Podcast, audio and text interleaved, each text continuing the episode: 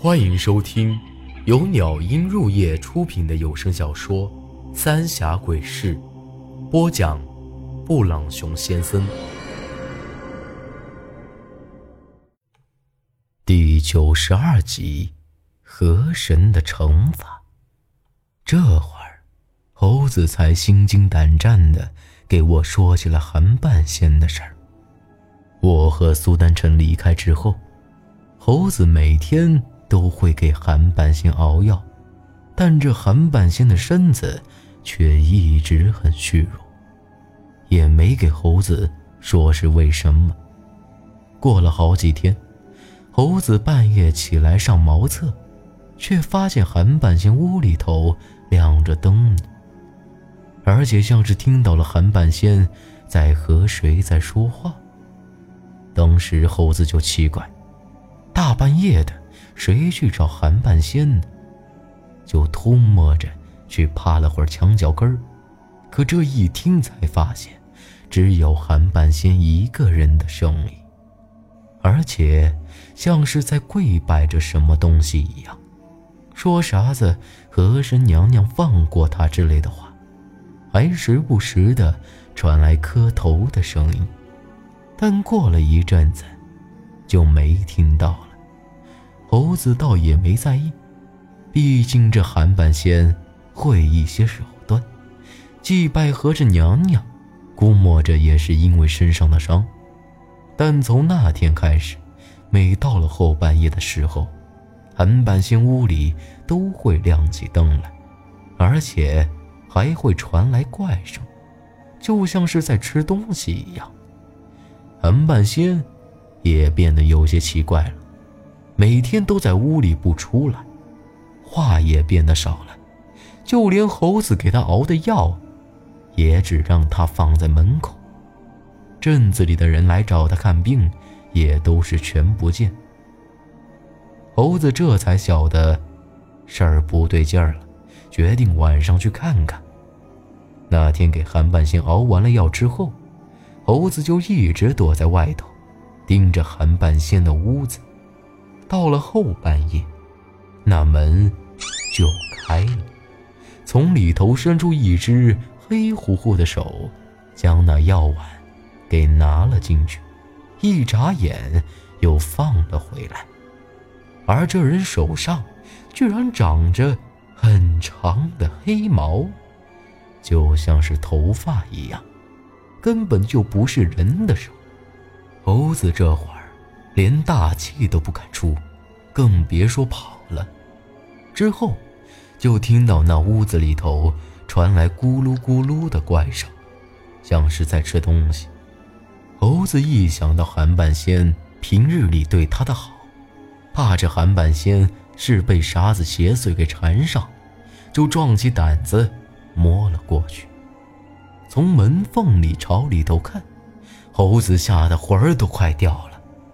韩半仙正跪在地上，而他的旁边有十几条死鱼，他正在朝嘴里塞着，而且是整条整条的往嘴巴里塞，那样子根本就不是人了。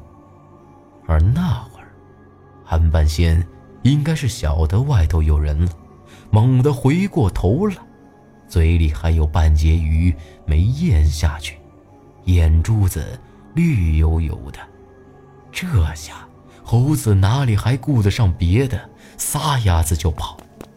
而他在身后也听到了一阵怪声，那声音就像是一个婴儿在发笑一样。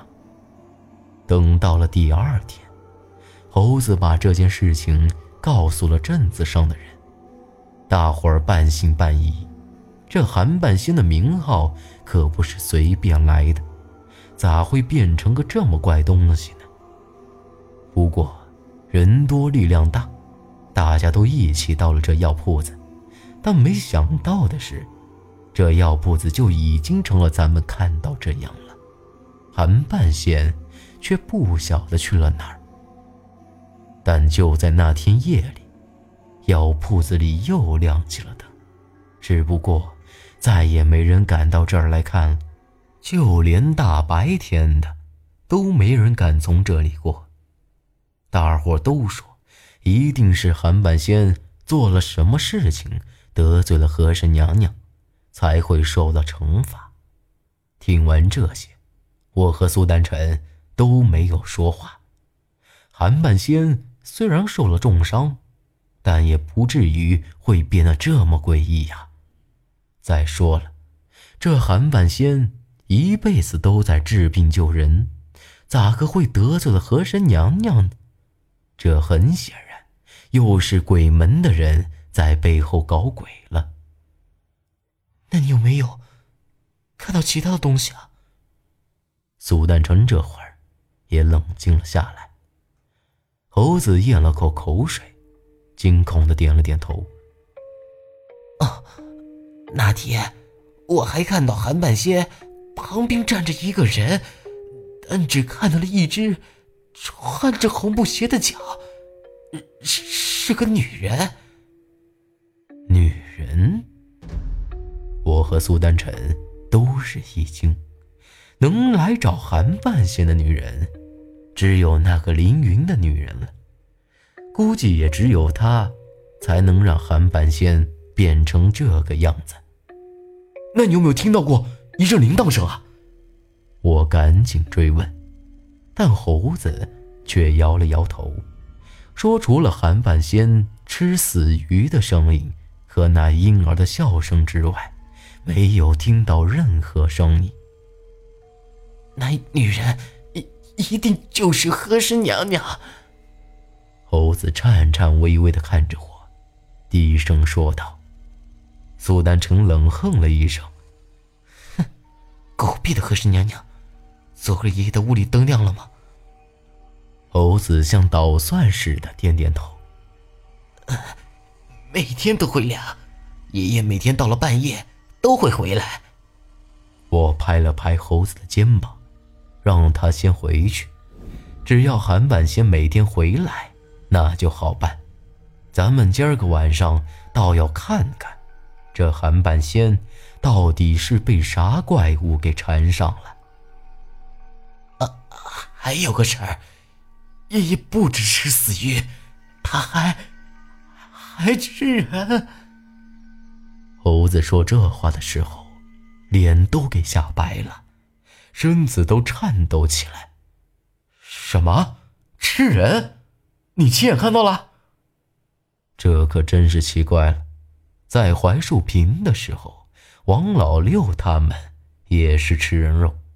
难道说韩半仙也变成了不人不鬼的怪物？猴子咽了口口水，愣了一阵，才开口说：“他倒没有亲眼看到。”可这镇子里已经不见了一个小娃子了，到处都找过了，但都没找着，而且是在大半夜。